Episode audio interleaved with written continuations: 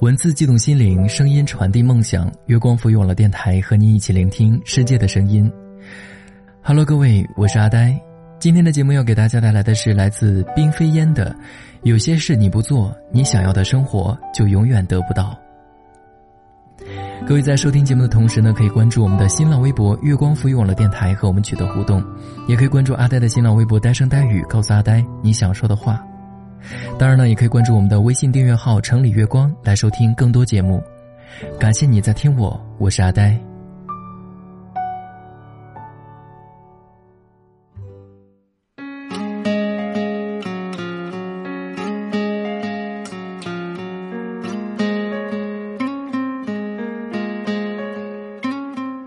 二十二岁的 S 姑娘在小城市有着一份不错的工作，她却为婚嫁的事情所烦恼。不出众的外貌和略有些汉子的性格，让他的桃花迟迟不开。他打算出国或者换工作到大城市，但迟迟无法下定决心。一方面，现在的工作是高薪和国企；另一方面，惧怕出国的复杂流程和大城市的激烈竞争。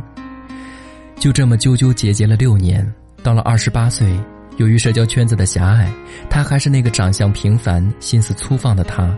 只是成了剩女。工作上，由于性别和单位性质的限制，虽然十分刻苦，但只是普通职员。他的高学历和单身身份让他在小城市备受侧目，于是狠下心来，跳槽到了上海。新公司给了一个职位，还提供了一个有院子的宿舍，工资也比以前高好几千，再攒攒加上以前的投资，就可以付个首付。工作对于出色的他并不算有难度，多年积攒的经验让他如鱼得水，开始收获以前很少听闻的肯定。刚换工作，再加上加班比较多，他并没有很多时间去认识新的人。但是随处可见的书店、公司边上的健身房和类型多样的活动，已经让他开始关注时尚、新事物和自己。公司的大龄姑娘有好几个，他也并不觉得孤单和异类。有一次，代表公司去交涉业务，对方的小伙子见他做事认真、待人诚恳，要了他的电话。后来开始约他吃饭，他压抑了许久的心情慢慢变得好起来，开始想，如果六年前过来就好了。其实，仔细想一下，就可以知道他的条件更适合看重能力的地方，而且他也很喜欢丰富的精神生活。这里还有很多比他优秀很多的单身男士。他甚至开始决定准备出国。只是，那虚掷的六年的时光再也回不来了。他也许依然不可以组建一个家庭，但绝对可以谋得一份好职位，或者快速的成长。但他却在痛苦和自我怀疑中度过了另外六年。有些事情你不做，你想要的生活就是得不到。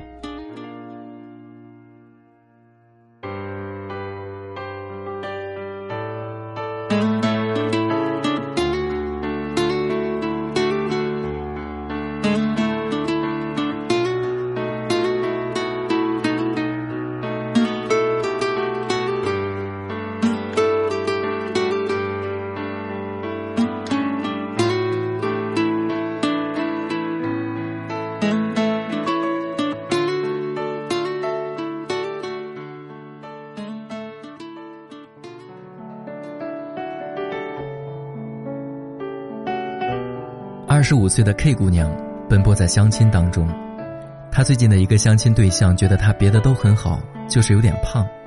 其实不算胖，一百二十五斤，只是略微丰满。但在这以瘦为美的时代，变成了各种靶子，即使她面若桃花，也不能抵消掉这多余的二十五斤。K 从来没有瘦过，所以她不以为是体重的问题。他责怪这个世界太过看重外貌，责怪男生们太过势利，相亲时去那么差的餐厅，责怪自己的命运不好，但是依然难逃相亲后对方的销声匿迹和相亲时的冷冷冰冰。世界没有为他改变，他却在一次次失望中开始丧失自信。他变得更胖了，也不如以前那么活泼开朗，甚至有些自闭。他不明白为什么到了二十五岁，自己还没有经历过一次像模像样的爱情，都是隐形女友、异地恋，甚至有一次差点成了小三儿。直到这一次，相亲对象直言你有点胖时，他看着对面长得歪歪扭扭、说起话来口无遮拦、付钱时磨磨蹭蹭的陌生男子，突然流下眼泪。然后他开始减肥，手法很激烈，但也很有效，就是纯饿。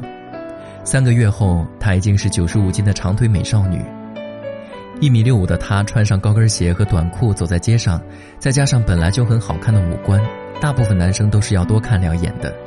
各式各样的朋友开始主动找她吃饭和聊天，大家发现她原来是这么美好的女孩子。她的乐观开朗，她满院子的花花草草和一手的好厨艺，她的善良温柔和优美的文笔，都在她的瘦削和凹凸有致下熠熠生辉起来。他看着办公桌上一大束昂贵的玫瑰时，他觉得以前的生活恍若隔世。他不知道为什么他要花那么久的时间去过一份以前那么可怕的生活。十七岁不减肥，让你没有初恋；二十五岁不减肥，你依然没有初恋。爱情和工作一样，都是谈条件的，只是条件不一样。有些事情你不做，你想要的生活就是得不到。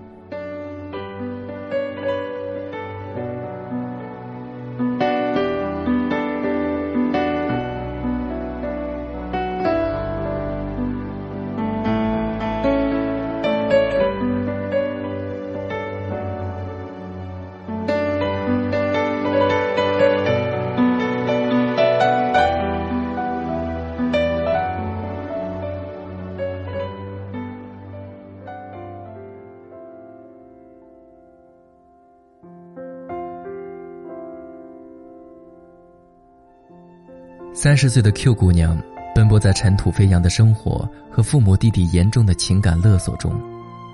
她自己住地下室的角落中，穿着五年前的衣服，头发干燥枯黄，一脸的沉重和苦涩，时常半夜会哭，不知道未来在哪里。如果有电话响，肯定是母亲打过来诉苦和向她要钱。她所有的积蓄都拿给了弟弟买房子了。现在小侄子出生了，各种费用依然是他负责。偶尔不答应，想起母亲苍老的模样和多病的身体，又心生难过。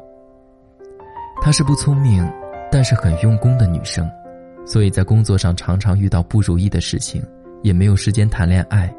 对于示好的男生又不懂回应，这些生活和情感的压力常常让她喘不过气，还负担着一家人的期待。他有种生不如死的感觉，但还在努力的撑着。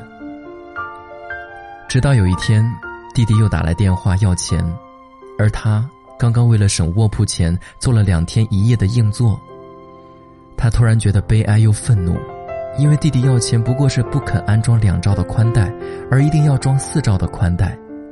他决定应该结束这一切了。他打电话给母亲，说出了这么多年的辛苦和以后。可能要为自己考虑了，母亲惊讶且愤怒，指责他是白眼狼，并把电话挂了。弟弟又打来电话，质问他为什么这么做，把母亲都气病了，并对他进行了批评。他想了想，飞回去看了家人，细心照顾，但还是坚定且温和地坚持着自己的主意。就这么几天，母亲突然哭出来，说：“这些年多亏了他。”现在是该考虑他自己了。他温柔的抱着母亲，说：“并不是责备他们。”回来之后，他就轻松淡定了许多，拿出攒了许多年的公积金付了首付，商贷买了房，甚至任性的透支了点信用卡，为自己买了个高端手机，几件漂亮的大衣，做了一个新发型。他还为母亲买了一件羊毛的大衣。告诉他弟弟长大了要相信他自己生活的能力。出乎意料的是，弟弟竟然是支持他的，说他会好好照顾母亲的。因为学会了沟通，他发现和母亲、弟弟的关系甚至比以前好起来，而且他发现母亲和弟弟也是十分希望自己幸福的，只是观念和表达方式的问题。就这样，他开始一点点缓过来。由于关照自己的身体。每天开始好好吃饭和补品，他的脸色甚至有了白里透红的感觉。第一次，他觉得活着这么美好，而不是仅仅只有面对考试的恐惧和面对期望的责任。有些事情你不做，即使是三十岁，你想要的生活也依然得不到。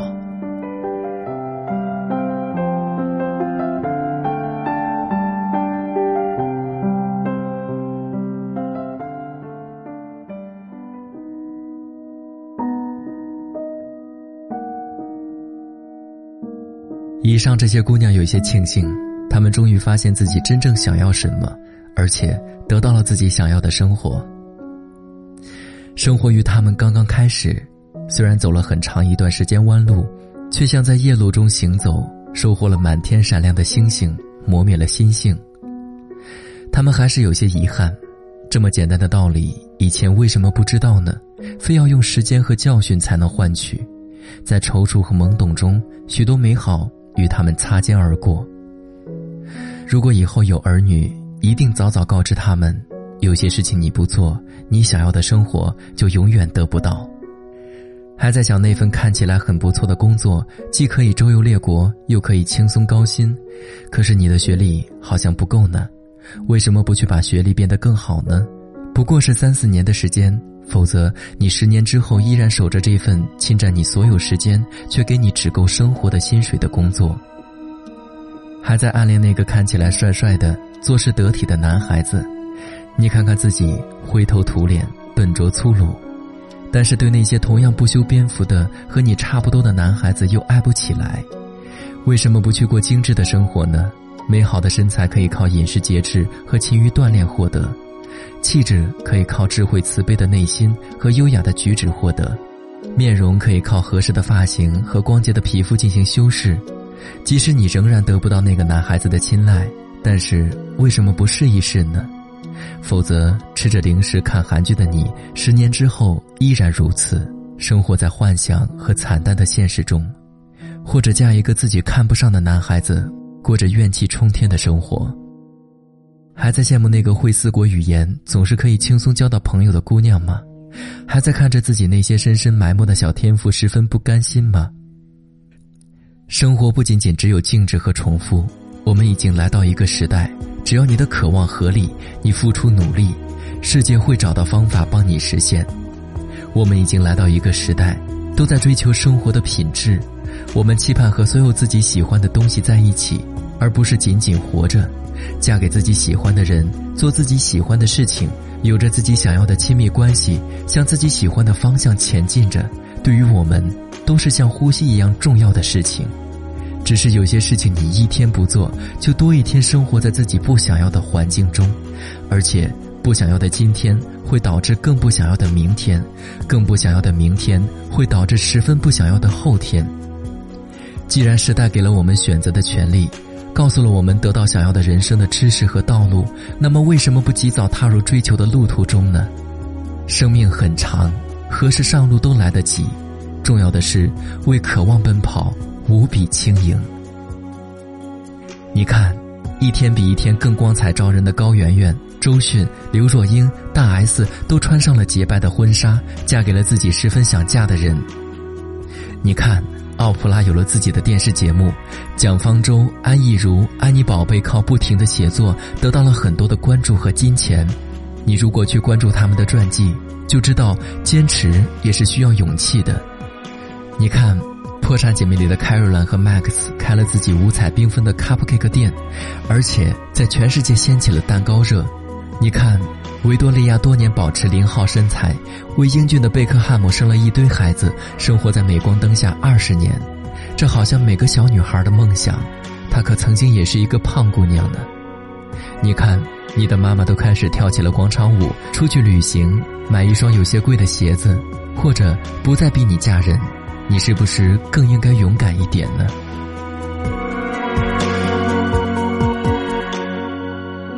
有些事情你不做，你想要的生活就永远得不到。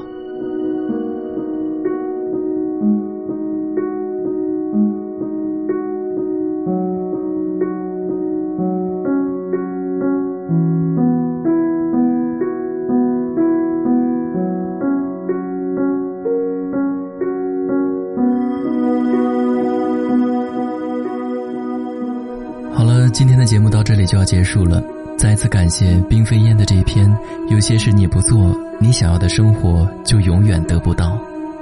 谢谢你还在听我，我是阿呆，让我们下期再见。